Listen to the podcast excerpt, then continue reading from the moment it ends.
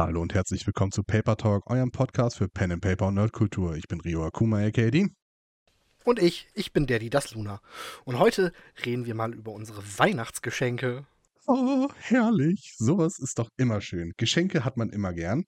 Und gerade wenn es sich um Nerd-Shit beziehungsweise D&D-Sachen oder ähnliches in die Tabletop-Richtung äh, bewegende Dinge geht, da sprechen wir immer ganz besonders gerne drüber. Ich meine, sonst würden wir den Podcast ja auch nicht machen.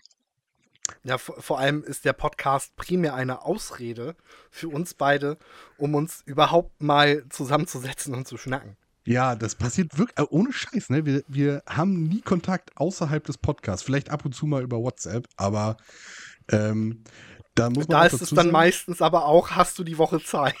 Ja, ganz genau. Aber das, ich, ich finde es wahnsinnig angenehm, weil so einen Austausch habe ich, glaube ich, mit sonst keinen meiner Freunde. Also nicht, nicht nur, dass ich mit den meisten meiner Freunde über so eine Themen einfach wenig spreche. Ähm, ich habe auch das, das Problem, dass äh, aktuell einfach entweder in meinem Leben oder im Leben der anderen Leute so viel abgeht, dass man da wirklich keine Zeit findet, um mal wirklich über Dinge zu reden. Deswegen finde ich das schön, dass wir uns relativ selten, aber wenn, dann auch intensiv hinsetzen und über unsere Hobbys und Dinge, die wir lieben, sprechen. Das finde ich sehr, sehr ja, schön. Das gefällt mir.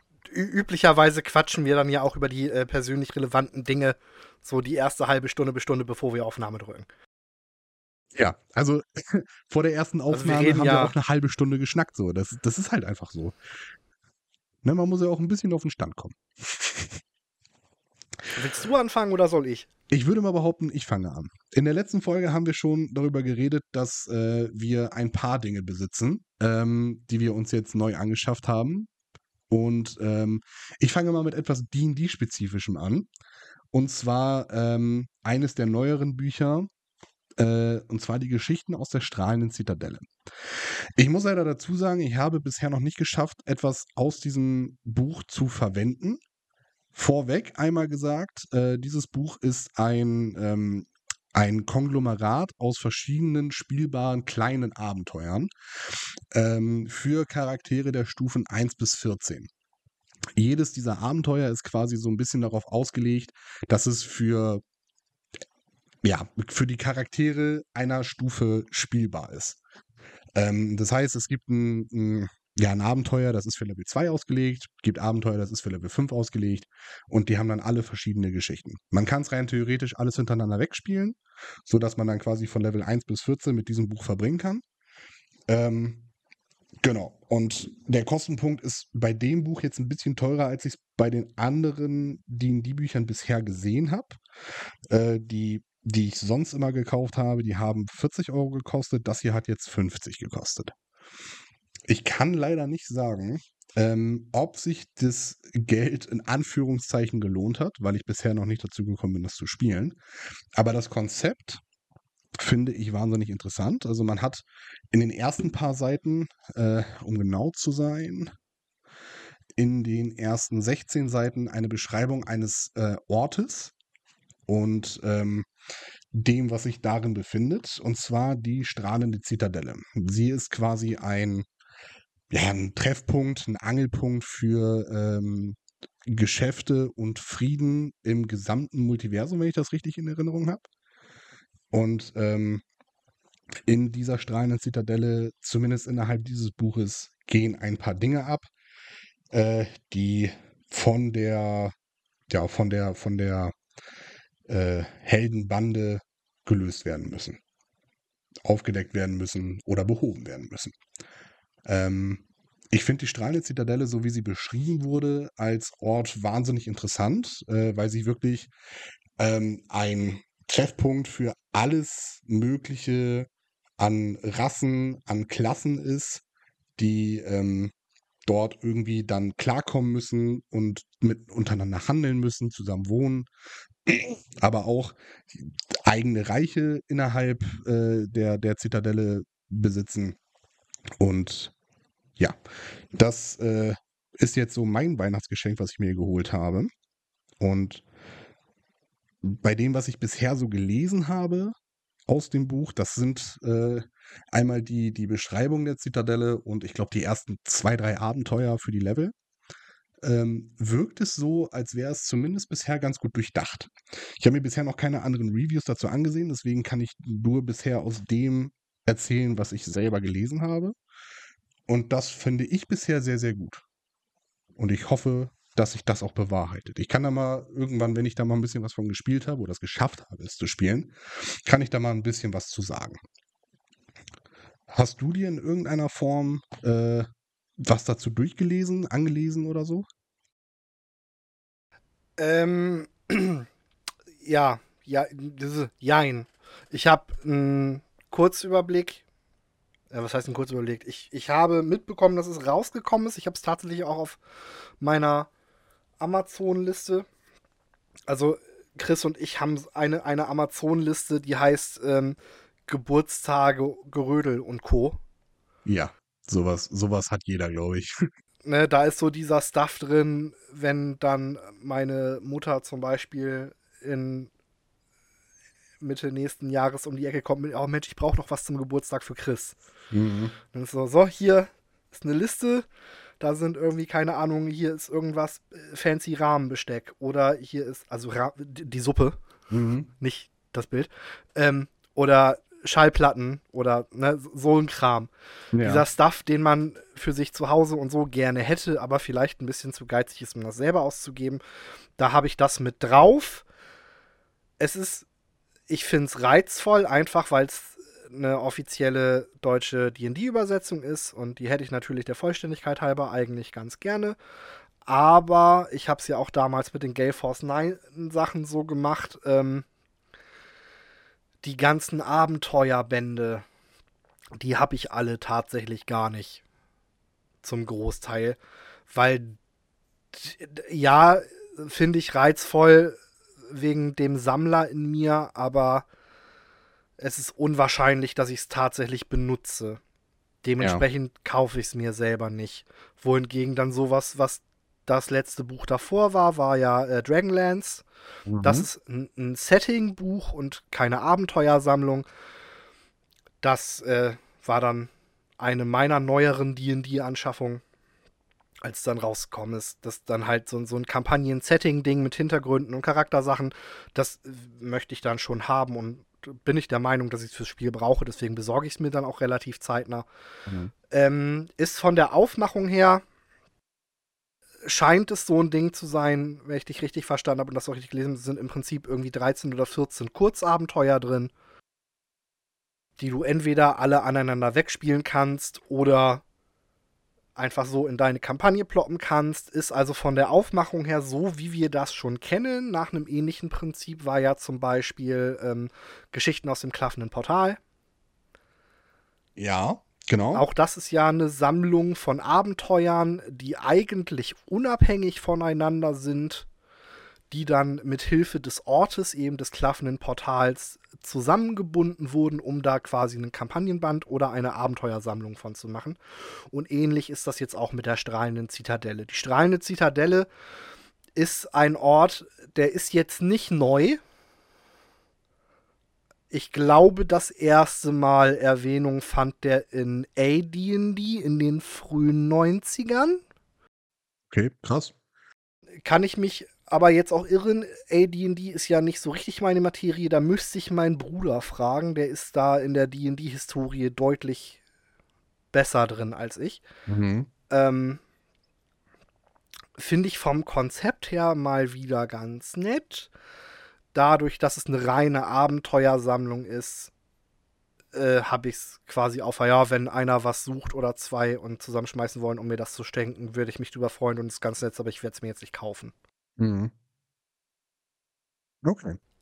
Dafür bin ich einfach von, von den Abenteuersammlungen, die ich bis jetzt in die Finger bekommen habe, dafür haben die mir alle nicht gut genug gefallen.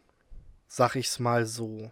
Ich fand die alle nicht kacke, aber so richtig vom Hocker gehauen haben sie mich auch nicht.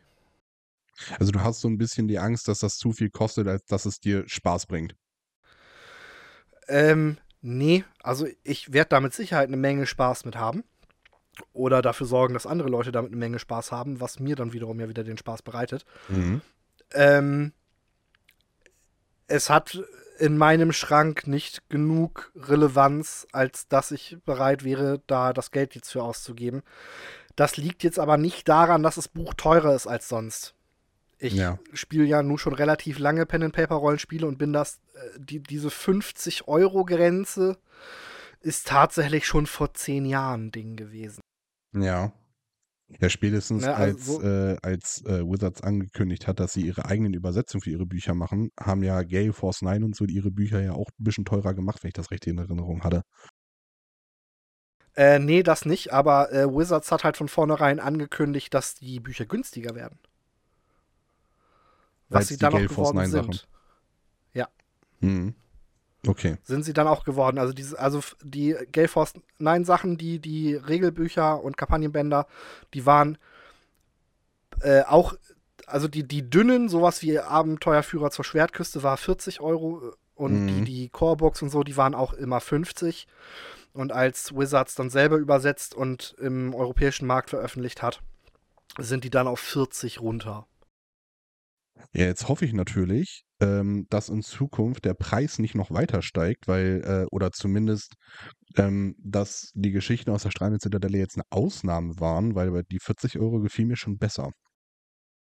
Das wurde tatsächlich auch angekündigt. Im, also ich, ich meine, das vernommen zu haben im Laufe des Jahres, dass das jetzt quasi der Inflationsausgleich ist. Oh, okay, das habe ich Also tatsächlich die- nicht die- mitgekriegt.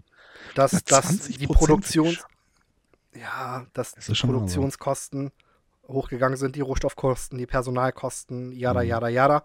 Ja, ähm, dass das quasi der Ausgleich für die Situation auf dem Weltmarkt ist. Ob das stimmt oder nicht, oder man einfach nur die Marge vergrößern will, sei jetzt dahingestellt. Dafür bin ich in dem Bereich des Marktes nicht aktiv genug an der Einkäuferseite, mhm.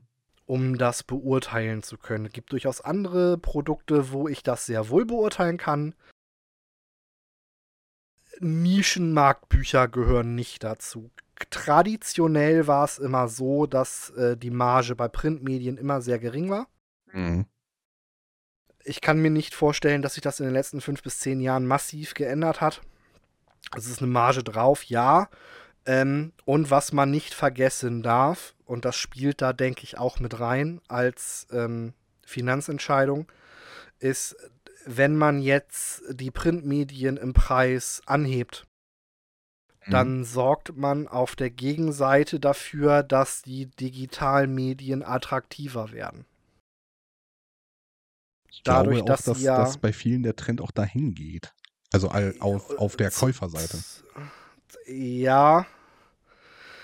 Da scheiden sich ja die Geister. Gerade bei D&D machen da ja alle im letzten Jahr ein sehr großes Fass von auf, was für eine Unverschämtheit das doch alles ist.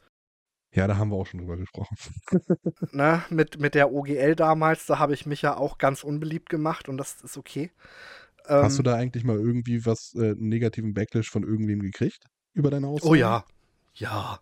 Wahnsinn. Also ich habe zumindest auf, auf äh, Instagram-Seiten von uns habe ich dann nichts drüber gelesen gehabt. Ja das, das, das, Die kam okay, dann aus dem privaten Umfeld. Ähm, ja, bedingt privat. Bedingt privat, okay. Also ich, ich würde jetzt nicht sagen, dass es sonderlich enge Freunde von mir waren, aber das war dann äh, der eine oder andere, den man dann alle halbe Jahr mal im Rollenspielladen oder so sieht. Und ja, man kennt sich und man weiß voneinander. Man ist jetzt kein Freund und so. Äh, wo die dann auch sagen, ja, aber das ist ja alles nur das Multimillionen-Dollar-Konzern, das alles andere schlecht macht und die, die ganze Community-Bubble wird jetzt daran zugrunde gehen. Nee, offensichtlich tat sie das nicht. Korrekt. Alles, Aber was ich gesagt habe, ist wahr geworden, möchte ich an dieser Stelle anmerken, ne? Alles. die ganzen Leute, die ihre Kohle mit D&D gemacht haben, haben einen großen Terz gemacht. Wizards ist dann tatsächlich zurückgerudert und hat gesagt, okay, machen wir nicht. Mhm. Jetzt haben irgendwie äh, 25 verschiedene Influencer angefangen, ihre eigenen Regelwerke zu publishen und zu veröffentlichen.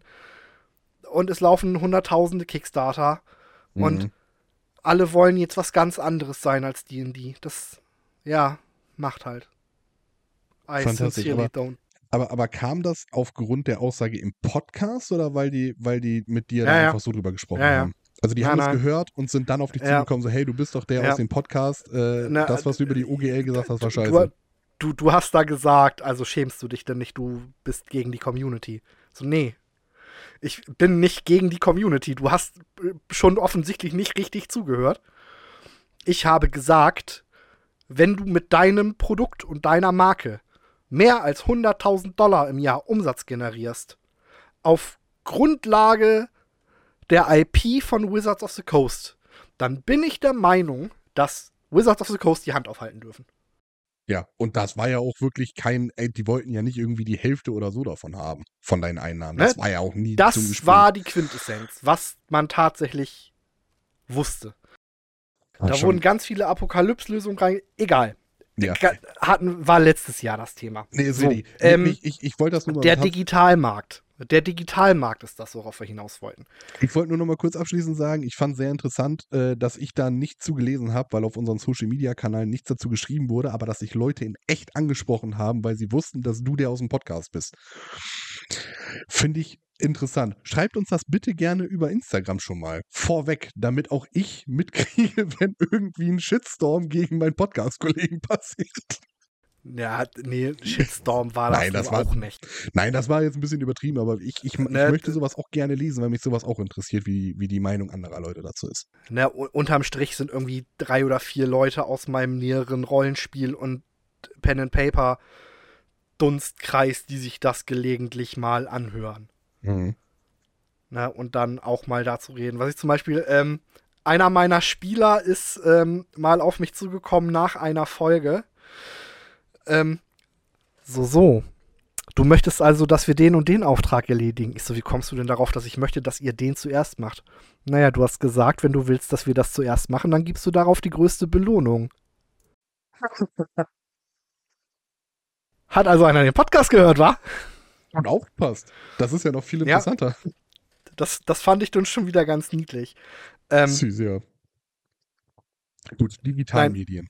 es, es wurde aber ja nun schon mehrfach angekündigt, dass äh, Wizards gerne in die Richtung einer eigenen Virtual Tabletop Plattform möchte. Wie sie ja, glaube ich, sogar angekündigt haben, ne? Ich glaube, ich habe da Video Ja. Von gesehen. Ja, aber selbstverständlich und auch schon vor drei, vier Jahren. Ähm, und ist ja auch nicht so, als hätten die das mit der vierten Edition nicht auch schon mal versucht. Hm. Es ist jetzt also weder neu noch überraschend, dass sie versuchen, das Ganze ähm, auf dem Digitalsektor weiter auszubauen. Wobei man jetzt dazu sagen muss, dass der natürlich auch deutlich lukrativer ist. Ne? Ja, ja, Ne? tatsächlich. Eine Watermark-PDF verkaufen ist halt immer noch deutlich mehr Marge als ein Printmedium. Natürlich, weil, es du, weil du keine Ausgaben werden gibt. muss. Ja, Ne, du hast da keinen Logistiker oder du hast weniger Logistik dahinter, nicht keine, sondern weniger. Du hast keine Rohstoffkosten mehr dahinter in der Produktion. das können Lagerkosten. Ja, richtig. Das ist halt, hm, weiß ich nicht. Leuchtet schon ein, so aus wirtschaftlich orientierter Sicht. Und Überraschung, pst, ich flüster das jetzt, damit niemand Albträume bekommt. Wizards ist ein finanzgetriebenes Unternehmen. Scheiße, aber weißt du was? Klingt mit dem neuen Setup fantastisch. Hervorragend. So, ähm, das ist jetzt weder neu noch überraschend. Also, und ich kann mir vorstellen, Mutmaßung, Hörensagen, ich weiß es nicht, dass das damit reinspielt oder eine der, der Gründung ist, Begründung ist, dass man die Printmedien jetzt teurer macht. Ja, ja natürlich. Also am, am Ende des Tages aus wirtschaftlicher Sicht macht es nur Sinn, etwas teurer zu machen, ähm, was im Vergleich zu etwas, was weniger Kosten verursacht, günstiger ist. Aber am Ende des Tages frage ich mich trotzdem, warum die Kosten für die Printmedien nicht ähnlich gleich geblieben sind ähm, und die, die Digitalmedien nicht günstiger gemacht haben. Weil sie ja eben den geringeren Aufwand dazu haben. Das ist natürlich eine wirtschaftliche Frage, die ich mir jetzt als, als ähm, Käufer oder ähm, User irgendwie stelle, aber habe ich natürlich keine Einblicke, aber trotzdem steht ja die Frage im Raum, warum einfach Digitalmedien nicht günstiger sind als die Print-Äquivalente. Ja, aus ähm, Kundensicht ist das eine legitime Frage. Mhm. Äh, für einen Händler ist das totaler Blödsinn. Das macht keinen Sinn. Du, äh, der, der Punkt ist, du hast jetzt eine Preisspanne auf den Markt etabliert. Mhm. Und daran angepasst hast du deine Umsätze und deine Gewinne. Mhm. Du hast jetzt zwei Möglichkeiten, wenn du den Markt verschieben möchtest. Entweder du reduzierst deine Marge Mhm. oder du sorgst dafür, dass Konkurrenzprodukte unattraktiver werden. Die Vari jetzt ist es so. Wir haben jetzt die PDF für 40 Euro und die hat schon immer 40 Euro gekostet. Mhm. Und jetzt kommt das Buch raus, das sonst 45 kostet. Und jetzt sagen wir, jetzt haben wir zwei Möglichkeiten. Entweder wir wollen den Markt verschieben und sagen, okay, wir machen die PDF 35. Damit freuen sich alle, die sowieso die PDF kaufen. Mhm. Aber die, die sonst das Buch gekauft hätten, würden immer noch das Buch kaufen. Variante 2, wir machen das Buch teurer. Die Leute, die sowieso das PDF kaufen, kaufen das PDF für die volle Marge. Mhm. Du hast ein paar Leute, die beim Buch in den sauren Apfel beißen, für die gleiche Marge.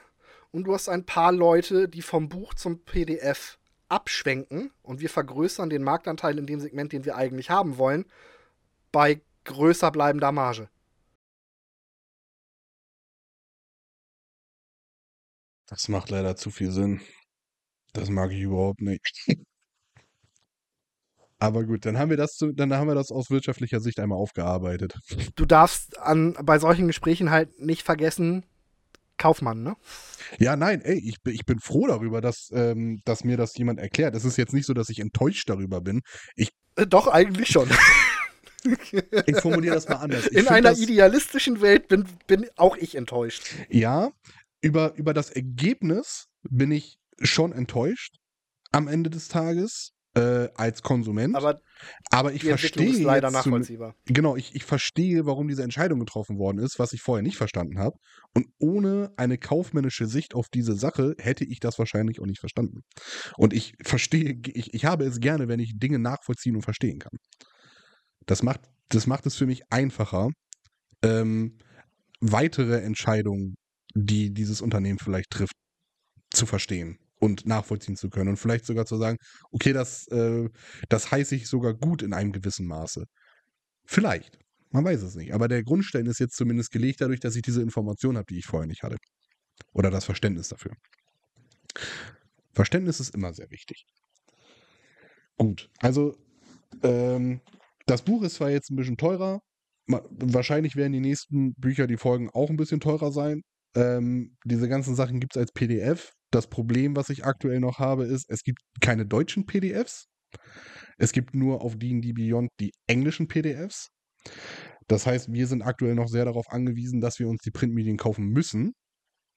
Ähm, ich wüsste zumindest nicht, dass die offiziell auf Deutsch als PDF vertrieben werden. Wenn du da mehr Infos hast oder wenn irgendjemand von euch mehr Infos hat, auch gerne mal schreiben. So, damit würde ich sagen, machen wir das Thema Geschichten aus der Streitenden Zitadelle erstmal zu und kommen zu deinem Weihnachtsgeschenk. Äh. Oh boy, womit fange ich denn an?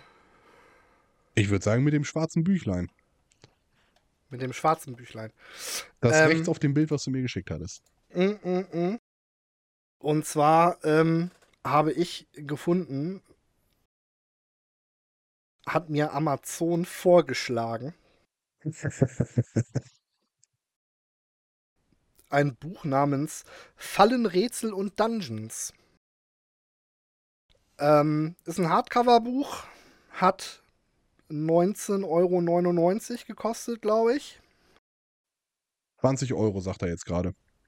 Ja, und ist äh, ziemlich genau das drin, was man bei dem Titel erwartet. Also es sind, fängt an mit drei One-Shot-Abenteuern und dann 200 Seiten mit verschiedenen Fallen und Rätseln und Dungeon-Räumen zum in deine Abenteuer reinploppen oder zufällig auswürfeln oder was auch immer. Ist genau das, was man erwartet. Ähm, Nicht hart, Alter. Ich sehe gerade, dass das 272 gebundene Seiten sind. Geil. Ja. Ich habe gedacht, das ist Ja. viel, viel dünner. Nein, das ist ein richtig dicker Schinken. Boah. Der, das lohnt sich ja der kann- der kann ganz gemütlich mit den D&D-Büchern mithalten, tatsächlich. Du Scheiße. Das ist Ähm, ja fantastisch. Da, dadurch, dass ich sehr viel Homebrew-Kram spiele oder Abenteuer und Szenarien, die aus dem Spiel heraus entstehen oder wir uns ausdenken, bringt mir so ein Buch natürlich viel mehr als jetzt zum Beispiel Geschichten aus der strahlenden Zitadelle. Äh, Reise durch die strahlende Zitadelle. Geschichten, aus der Geschichten, Strahlung. Reise. Geschichten. So. Ähm, weil es sind halt Setting und Abenteuer losgelöste Bausteine, die ich einfach bei mir reinschmeißen kann. Das so dieses, ah, irgendwie müssen wir noch eine Stunde, eine, eine Stunde, wäre schön, wenn wir noch eine halbe Stunde, Stunde Spielzeit voll kriegen heute. Ja. Komm hier, da, da, Falle. Fantastisch. Oder Dass das so Rätsel. viele Seiten Irgendwie sind, hätte ich echt nicht gedacht, ey. Krass. Ähm, die Abenteuer da drin sind meiner Meinung nach ziemlich am Murks. also die sind halt alle drei so. Äh. Also ich finde witzig, dass auf Äh. der, auf, äh, in, in der Beschreibung auf Amazon gar nicht großartig ähm, auf die One-Shot-Abenteuer eingegangen wird. Es steht hier hauptsächlich drin mit über 60 herausfordernden Rätseln, zahlreichen einzigartigen Fallen und 50 modularen Dungeon-Kammern stehen SpielleiterInnen in Zukunft unzählige Möglichkeiten zur Verfügung, um das Spielvergnügen auf eine neue Ebene und die SpielerInnen mit unberechenbaren Challenges an ihre Grenzen zu bringen. Also da steht ja wirklich gar nichts davon. Nur unten enthalten sind qualvolle, tödliche, hinderliche und komplizierte Fallen, Mhm. Reimrätsel, knifflige Chiffren und anspruchsvolle Torprüfungen und unvergessliche Dungeon-Kammern und One-Shot-Abenteuer. Aber sonst wird das hier überhaupt nicht erwähnt, dass da Abenteuer drin sind. In, de- in dem Ja. gesamten Ding. Wahnsinn. Die sind auch absoluter Murks, Dann hätten sie die doch auch einfach weglassen können. finde ich. So, jetzt weiß ich natürlich nicht, inwiefern da jetzt irgendwie Verlag und Editor hintersteht oder ob das ein Print-on-Demand-Ding von irgendeiner Privatperson ist und der sich das auch alles in mühevoller Kleinarbeit einfach nur zusammengegoogelt hat. Weiß ich alles nicht. Ist mir jetzt in erster Instanz auch tatsächlich ziemlich egal. Ja. Wenn ich das irgendwo in einem Laden gefunden hätte, hätte ich es wahrscheinlich auch nicht gekauft. Das Ja. ist zu einem sehr glücklichen Zeitpunkt über Target Marketing in mein Amazon-Feed gespült worden.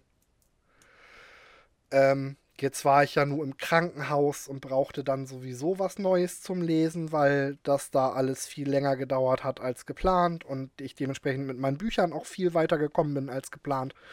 AK, ich hatte nichts mehr zum Lesen zu Hause, es musste also was Neues her. Mhm.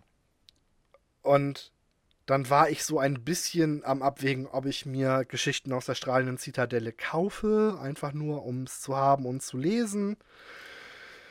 Und habe mich dann aber dagegen entschieden und für das Fallenbuch und, ähm, na, wie heißt es, Fallenrätsel und Dungeons und bin damit tatsächlich ganz zufrieden. Ich denke, da kann ich sehr viel Nutzen rausziehen. Und der Preis ist natürlich auch eine ganz andere Hausnummer, ne? Definitiv. Also es gibt das, da frage ich mich tatsächlich gerade, wie, wie sinnvoll das ist, aber es gibt es auch als Kindle-Ausgabe ähm, für 16 Euro.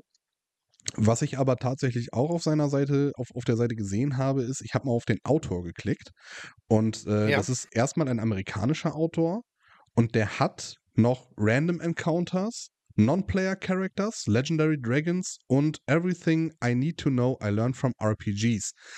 Ähm, ich hoffe tatsächlich, dass diese Bücher auch noch ins Deutsche übersetzt werden, weil Fallen, äh, Fallen, Rätsel und Dungeons aktuell das einzige übersetzte Werk von ihm ist. Aber wenn dieses Buch schon so gut ist, wie du es gerade beschrieben hast, dann bin ich sehr auf die Encounter, auf die NPCs und auf die Dragons gespannt. Muss Mhm. ich ehrlich sagen. Und ich weiß nicht, wann die weiterhin übersetzt werden. Es ist jetzt am 21. November diesen Jahres, also 2023, erst offiziell auf Deutsch erschienen. Dementsprechend gehe ich mal davon aus, dass das noch ein bisschen dauert, bis das nächste da released wird. Aber ich glaube, da sollte man am Ball bleiben. Was war das? Größenordnung? 20. November? Äh, warte kurz, warte, warte. Äh, steht im Titel. Ein, 21. November. Also es ist erst, es ist noch nicht mal ein Monat da. Auf Deutsch.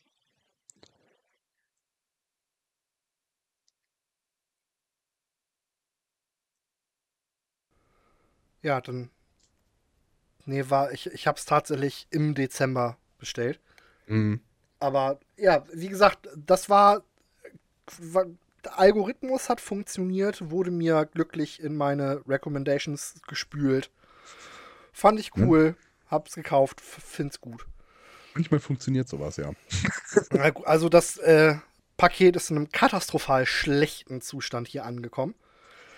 Das ist ja zum Glück aber auch nicht das, ähm, ja, die, die So Schuld vom das- Hersteller. Sa- Richtig, so sah das Buch halt auch aus. Ne? Hm. Aber jetzt muss man halt dazu sagen, ne, bestellt über Amazon und dann äh, mal durch die Rückgabeoption und so durchgeklickt.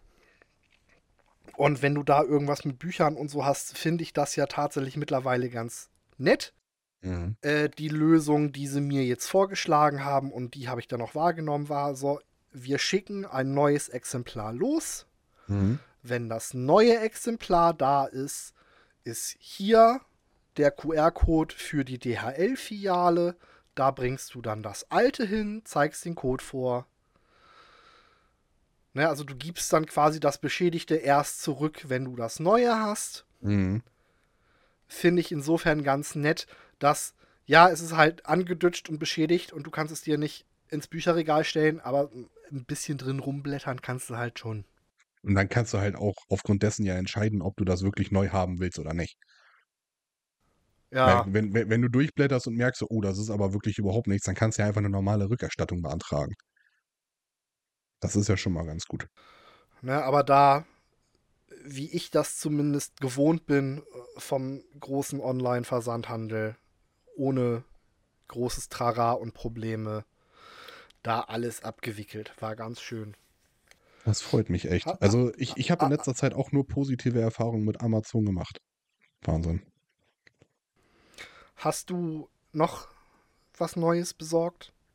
Ja, da kann ich aber auch Nerd- wirklich nicht lange drüber reden. Warte kurz, ich muss kurz einmal zu meinem Regal.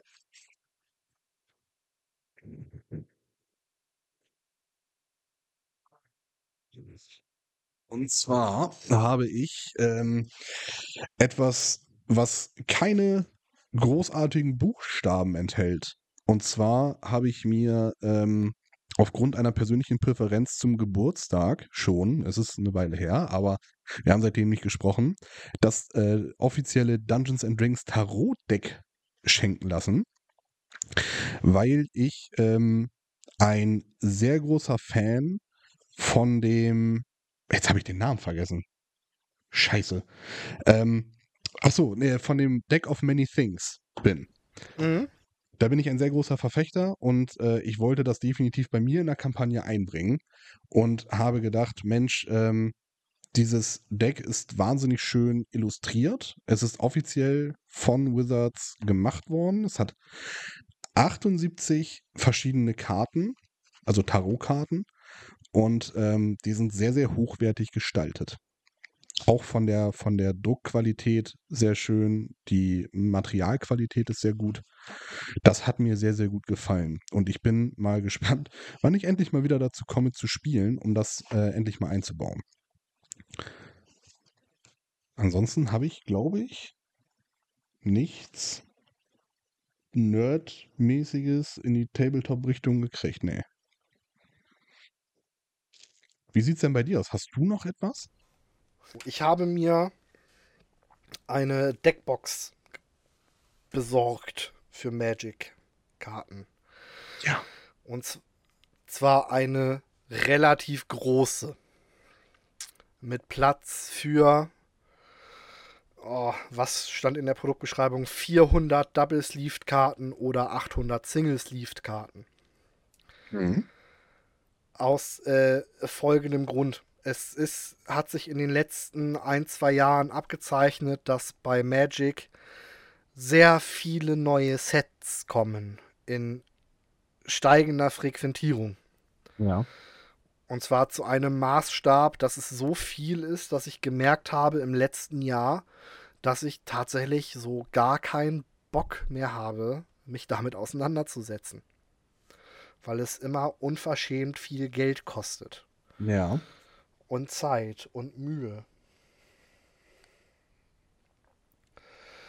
Und irgendwie nervt mich das. Und dann habe ich mich wieder ein bisschen auf die guten alten Zeiten besinnt, wie das so in meiner Studienzeit war. Ähm, und nach Möglichkeiten gesucht, um das, was ich bei Magic so gerne mache, vielleicht ein bisschen günstiger hinzukriegen. Mhm. Und was ich bei Magic eben sehr gerne habe, sind die sogenannten Limited-Formate. Sagt dir das was? Ähm, ich glaube, dass du auf, einen bestimmten, auf eine bestimmte Kartenanzahl limitiert bist. Hätte ich jetzt geschätzt. Ich habe noch nie ja, nee, Tournament nicht, gespielt. Nicht wirklich. Ähm, es ist eher, dass du auf einen bestimmten Kartenpool beschränkt bist. Ah, okay. Okay, verstehe. Ja, also die, die großen Sachen bei Magic, äh, turniermäßig, waren mal, mittlerweile ist es nicht mehr so, waren mal die sogenannten Eternal-Formate. Mhm. Also die Sachen, die nicht rausrotieren. Das, was immer ist. Ne? Zum Beispiel Vintage und Legacy sind zwei Eternal-Formate mit dem Kartenpool aus der gesamten Historie des Spiels. Ja, okay. Also das Dazu ist quasi keine, keine Einschränkung. Ke keine Einschränkung. Gut, es, es gibt Bannlisten, mhm. ne, Karten, die verboten sind. So, das andere das relativ. ja, das, nee, tatsächlich nicht. Ähm, das andere große Ding ist äh, Standard. Mhm. Äh, mittlerweile läuft Standard, glaube ich, als das aktuelle Set plus die Sets der letzten zwei Jahre. Mhm. Ist, glaube ich, das Ding, wie es jetzt formuliert ist. Ich bin mir nicht sicher, weil Standard habe ich nie gespielt. Fand ich immer kacke. Okay. Da baust du dir dein Deck zusammen. Das ist schweineteuer, weil da nur die richtig guten Karten drin sind. Und alle halbe Jahr musst du irgendwie Karten rausnehmen und was Neues basteln, weil die Sachen halt rausrotieren. Ja. ja das ist eben ein, ein Rotationsformat. Das mag ich nicht. Ähm, und die andere Variante, was in den Mitte der 2000er irgendwie ganz groß war und immer weniger geworden ist und mittlerweile, glaube ich, auch turniermäßig zumindest auf großer Ebene nicht mehr wirklich gemacht wird, sind die Limited-Formate. Mhm. Ähm, zum Beispiel, ähm, ein Beispiel ist Sealed, also zu Deutsch versiegelt. Das ja. ist im Prinzip so, du kommst zum Turnier, bekommst sechs Booster-Packungen der aktuellen Edition oder drei von der jetzigen und zwei die davor und eins das davor. Auf jeden Fall sechs Booster. Mhm. Und mit diesem versiegelten Kartenpool baust du ein Deck und spielst damit das Turnier. Irgendwo habe ich. Das hat. Kann das sein, dass das auch noch einen anderen Namen hat als Sealed? Dann gibt es noch eine andere weit verbreitete Limited-Variante, die heißt Draft. Da hat jeder drei Booster. Ja. Man sitzt mit, glaube ich, standardmäßig acht Leuten an einem Tisch. Jeder macht ein Pack auf, guckt sich die Karten an, nimmt eine raus und gibt den Rest nach links weiter. Ich habe irgendwie, äh, ich habe mir mal irgendwie sechs Packs gekauft, aber da hat mir der Typ gesagt, da gibt's, äh, das war irgendwie ein anderer Begriff, das war nicht sealed. Das äh, dürfte dann ein Pre-Release-Pack oder ein Fat-Pack gewesen sein. So werden die bei Magic gerne verkauft. Nee, nee, nicht das Pack hatte einen Namen, sondern er hat mir gesagt, damit kann ich, also ich habe sechs Packs gekauft für meine bessere ja. Hälfte und mich. Und dann hat er gesagt, ja. setzt euch zu Hause hin, macht das auf und dann macht ihr, äh, baut ihr euch zwei Decks da draus. Das hat einen ganz weirden Namen gehabt. Okay. Das war irgendwie. Na, also die, die Idee bei diesen Limited-Formaten ist halt, dass du in deiner Kartenauswahl, in deinem Kartenpool durch Booster Packs beschränkt bist. Mhm. Ich persönlich, und da bin ich in meinem Freundeskreis schon immer auf ähm, Kritik gestoßen, finde diese Variante des Spiels verhältnismäßig fair, weil jeder die gleiche Ausgangssituation hat. Es ist für niemanden die Frage, wie viel hast du dich vorher damit beschäftigt. Es ist für niemanden die Frage, wie viel hast du vorher investiert. Es ist für niemanden die Frage, wie viel Zeit und Geld hast du aufgebracht, um bestimmte Karten ranzukriegen. Mhm. Mittlerweile ist das dank Drittanbieter und Märkte relativ einfach geworden, das zu beziehen. In meiner Jugend war das halt noch anders. Ähm, gibt Leute, die sehen das ganz anders, weil, naja, wenn ich ein Pack mit drei Rares aufmache und du ein Pack mit einer Rare, dann ist es ja auch nicht mehr fair. So, naja, drei Rares heißen ja noch lange nicht, dass sie A gut sind und B, dass du sie in einem Deck spielen kannst. Ja, muss auch irgendwie zusammenpassen. Ne, das ist halt so ein, so ein bisschen Philosophie und Glaubensfrage, ob man das cool findet oder nicht. Ich persönlich, ich mag das sehr gerne. Und ich mache vor allem auch sehr gerne Päckchen auf und gucke mir die Karten da drin an. Ja, kenne ich. Jetzt ist das natürlich äh, mit einem mittlerweile Standardpreis von, ich glaube, 5 Euro Schieß mich für einen Booster dann natürlich auch zunehmend teurer und teurer. Und dann möchte man ja im Prinzip auch jede Edition, die aktiv gespielt wird, irgendwie auch mal angucken und sehen. Und ah, nee, ist mir alles zu viel. Jetzt äh, gibt es schon seit mehreren Jahrzehnten ganz kluge Köpfe, die sich ja auch andere Spielweisen für Magic überlegen. Und einer dieser Spielweisen nennt sich Cube. Okay, das habe ich noch gar nicht gehört. Was ein Cube ist, ist im Prinzip ein Magic-Set, das du selber entwickelt hast und zusammengesucht hast, um damit diese Sealed-Spielweisen zu imitieren, sag ich mal.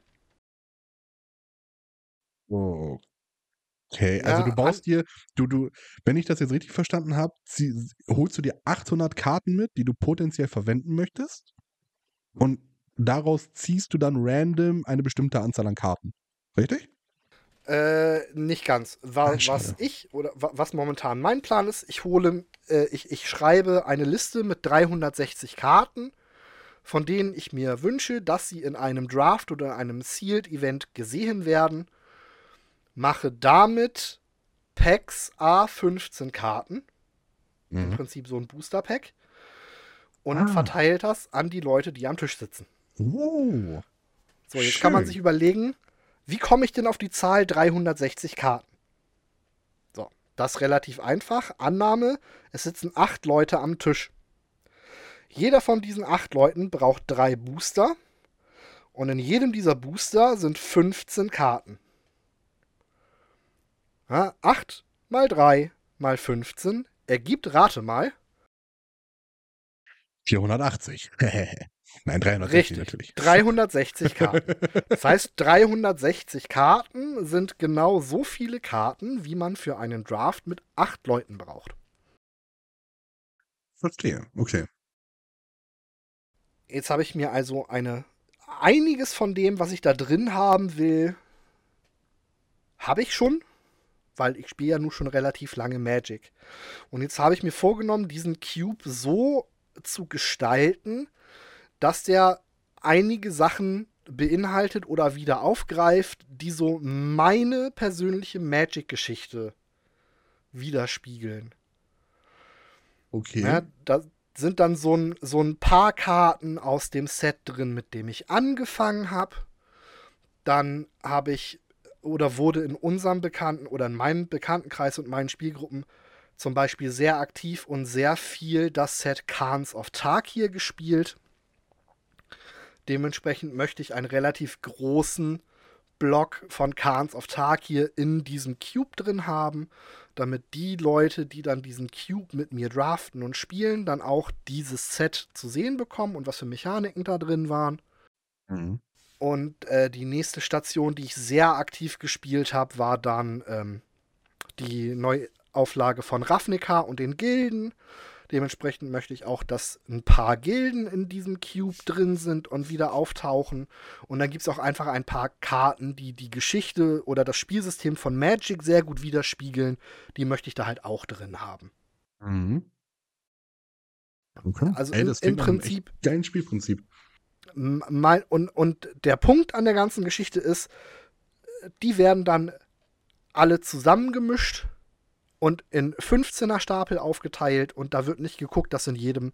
Bei, beim Cube geht es nicht darum, die, die Seltenheit der Karten zu verteilen, sondern es geht darum, die Karte als solche zu sehen, was die in welchem Umfeld kann und daraus mit dem Kartenpool, den du dann hast, das bestmögliche Deck zu bauen.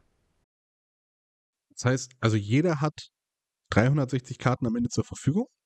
Nein, ich, alle zusammen haben 360 Karten, jeder hat am Ende 45. Jeder hat am Ende 45, okay. Das heißt, dieses Deck, was du jetzt gemacht hast, ist, damit du alleine quasi mit acht Leuten Cube spielen kannst. Genau. Okay. Das ist quasi ein Magic, ich, ich baue selber ein Magic-Set, in Anführungsstrichen ein Bauen und Set, Mhm. ähm, den ich auf den Tisch stellen kann und zu sagen, okay, wir sechs bis acht Leute können damit draften. Mhm. Okay. Und dann bau, draften wir und dann baut jeder sein Deck und dann spielen wir ein paar Runden und dann kommt das alles wieder in diese Box. Diese Box ist quasi der, der Cube und der kommt dann in den Schrank. Und wenn wir dann irgendwie mal wieder keinen Bock auf Commander haben, sondern Bock auf Draften haben, dann müssen wir uns nicht irgendeine Boosterbox kaufen von irgendeinem Set, das keiner von uns kennt und vielleicht gar keinen Bock drauf hat, sondern dann heißt es, okay, wir holen den Cube raus und wir draften mal wieder. das ist Und dadurch, dass in, in diesem Set äh, relativ viele verschiedene Deckarchetypen enthalten sind und das, was du bekommst, auch nicht vorherbestimmt ist, wirst du immer andere Decks sehen und immer andere Kartenkonstellationen sehen. Und du wirst immer was Neues finden, was zusammen funktioniert oder was lernen, was nicht zusammen funktioniert. Mhm. Ohne dass du jedes Mal deutlich über 100 Euro für so eine scheiß Boosterbox ausgeben musst. Das ist auf jeden Fall eine deutliche Ersparnis. Das kann man auf jeden Fall schon mal festhalten. Ähm, ich finde an dem Konzept halt geil, ähm, dass, äh, also du kennst diese Karten, aber halt die anderen Leute ja überhaupt nicht. So, aber selbst du als Ersteller dieser, dieser Cube kannst ja nicht vorhersagen, was du jetzt kriegst und was nicht. Also se selbst wenn du jetzt das erstellt hast, kannst du dir nicht irgendwie sagen, ja, für mich packe ich jetzt die und die Karten da rein, weil die gut sind und die anderen kriegen die schlechten. Das funktioniert ja nicht. Also es ist, es ist ein, ein guter, äh, eine gute Möglichkeit, kosteneffizient ein, ein Draft quasi darzustellen. Finde ich gut. Gefällt mir. Ja, ich bin noch ein bisschen am Abwägen, ähm, welche Größe mein Cube tatsächlich wird. Es gibt so drei Standardgrößen. 360, 540 und 720 für verschiedene Anzahl von Leuten. Mhm. Ähm, wenn man sagen würde, der Cube wird nur in meiner aktuellen Spielgruppe zum Draften benutzt, dann würde ich mit 270 Karten hinkommen, weil Mhm. wir üblicherweise sind wir fünf, manchmal sind wir sechs Leute. Mhm. Ne, 6 mal 3 mal 15 sind 270. Ähm, jetzt ist es so, dass man sagt, standardmäßig ist so ein Q-Pod mit 8 Leuten, sind dann 360 Karten, finde ich noch und äh, gibt mir auch mehr, mehr Freiraum im Plan. Würde dann mit weniger Leuten einfach nur bedeuten, dass nicht alle Karten gedraftet werden. Was ja pauschal erstmal nicht schlimm ist. Nö, das stimmt. Was ich noch überlege, ist, ob ich das Ganze nicht noch eine Nummer größer ansetze, äh, um zu sagen, ich möchte den so groß haben, dass ich mit sechs Leuten ein Sealed-Event damit mache. Also, dass, dass man nicht draftet, sondern dass jeder sechs Packs bekommt und einfach mit diesen sechs Packs ein Deck baut. Ist ja wirklich schon Äh, viel. Das wären dann, wären dann 540 Karten. Ich meine, du hast ja prinzipiell so viele. Das, also von, von der Menge her würde das kein Problem sein, aber Ja, aber so, dass es dann noch in sich schlüssig designt ist. Ne? Genau, also, wenn genau. ich jetzt irgendwie um, um, um 10 oder 11 Archetypen drumherum baue, von denen ich möchte, dass sie in diesem Cube-Spiel oder in diesem, ich nenne es jetzt Set, spielbar sind, Mhm. Ähm, dann macht es halt keinen Sinn, irgendwie mit 100 Random-Karten aufzufüllen. Nee, auf gar keinen Fall. Und äh, Ja, also das das, das, kann man, das kann man natürlich versuchen. Ähm, ob das, ob es eine Möglichkeit gibt, mit den vorhandenen Karten sowas, sowas zu machen. Aber die Frage ist, wie viele, wie viel Zeit und wie viel Arbeit musst du da noch zusätzlich reinstecken, damit das immer noch Und irgendwie schlüssig Geld? ist. Genau, also falls du auch Karten äh, brauchst, die du aktuell nicht hast, wie viel Geld muss man da noch reinstecken? Und lohnt sich das dann am Ende des Tages oder bleibt man dann wirklich lieber bei dem normalen äh, Seal-Turnier, dass man einfach drei Packs bekommt und damit ist gut? Oder, oder man sagt vielleicht, anstatt äh, drei Packs kriegt jeder vier Packs und dann hat man 60 Karten und dann reicht das, wenn du halt ähm, mit 360 Karten da auffährst. Weißt du? Na, dann ist Cube an sich so, so, ein, so ein ewig fortlaufendes Hobby-Ding, dass man sagt, okay, man, man guckt dann immer mal wieder einmal im Jahr, was denn so an Sets rausgekommen ist. Ist da irgendwas bei, was die Archetypen in deinem Cube unterstützt? Möchtest Mhm. du was von dem Neuen da rein haben und was von dem Alten da raus haben? Na, und da bin ich momentan so in der Planungsphase ähm, und habe dann äh, am Cyber Monday ein Angebot bekommen, ganz günstig für eine Deckbox, wo dieser Cube reinpassen würde. Mhm. Den gab es dann noch und dann habe ich angefangen zu, vorzusortieren und mir Gedanken zu machen und ein paar Notizen. Ne, also mein, mein Google Docs Dokument, wo ich gerade für die Planung Sachen aufschreibe, ist mittlerweile irgendwie bei sechs oder sieben Seiten. Mhm. Nur mal eben Gedanken machen und planen. Ähm, aber das ist halt eine Sache, die kann ich jetzt äh, trotz der Unfähigkeit, meinen Arm zu benutzen, jetzt aber so nebenbei auf dem Sofa machen kann. Deswegen bin ich da gerade vielleicht auch so reingesteigert, weil das ist einfach eine Sache, die, die ich gerade machen kann. Ja. Ja, du hast ja gerade die Zeit dafür, wo du gerade geschrieben bist. Ja, vor allem ein Glas trinken, hochheben ist zu viel. Das kriege ich nicht hin. Ach, das schon. Wahnsinn. Okay, krass. Das Ja. hätte ich nicht gedacht. Also, das, ich, ich kann meinen linken Arm bewegen. Das ist aber auch das Maximum, sagst du. Und das, das, das soll ich auch, aber das ist halt auch das Maximum. Ne? Oh und Mann, ey. wenn ich dann irgendwie versuche, weil mich das nervt, dass da eine Schüssel steht, die wegzustellen und ich denke da nicht drüber nach, dann mache ich das mit links. Und dann Mhm. merke ich das aber auch die nächsten drei, vier Stunden, dass ich das mit links gemacht habe. Fuck. Oh Mann. Naja, frag mich in zwei, frag mich in zwei Wochen nochmal. Vielleicht war es das ja alles wert. Ja, ich hoffe das echt. Also, das ist tatsächlich was, worüber wir vorher auch nicht gesprochen haben, aber da können wir vielleicht gleich nach Podcastende einmal nochmal drüber reden. Ähm, dann äh, würde ich jetzt echt sagen, so, wir haben das jetzt ganz gut abgearbeitet. Ich bin echt gespannt. Wir haben jetzt noch vor Weihnachten, wohlgemerkt, aktuell ist noch vor Weihnachten ähm, bei Aufnahme. Was wir noch so vielleicht von Freunden, Partnern zu Weihnachten bekommen. Vielleicht können wir dann quasi eine, eine äh, Aktualisierung dieser Folge aufnehmen, um die dann einfach hinterher zu schmeißen. Ähm, vielleicht machen wir das wirklich alle paar Monate einfach, um äh, erstens natürlich Content zu haben, aber zweitens auch, um euch Dinge empfehlen zu können, die wir jetzt noch relativ neu gekauft haben. Hättest du noch irgendwie was hinzuzufügen zur Folge aktuell? Äh, nee, ich glaube dann. Super. Dann äh, schließe ich diese Folge ganz offiziell und äh, sage ähm, vielen Dank, dass ihr da wart, dass ihr zugehört habt. Und ich hoffe, äh, die Folge hat euch gefallen. Wir hören uns demnächst wieder, wenn es heißt Pen and Paper und Nerdkultur. Und Nerdkultur. Und Nerdkultur.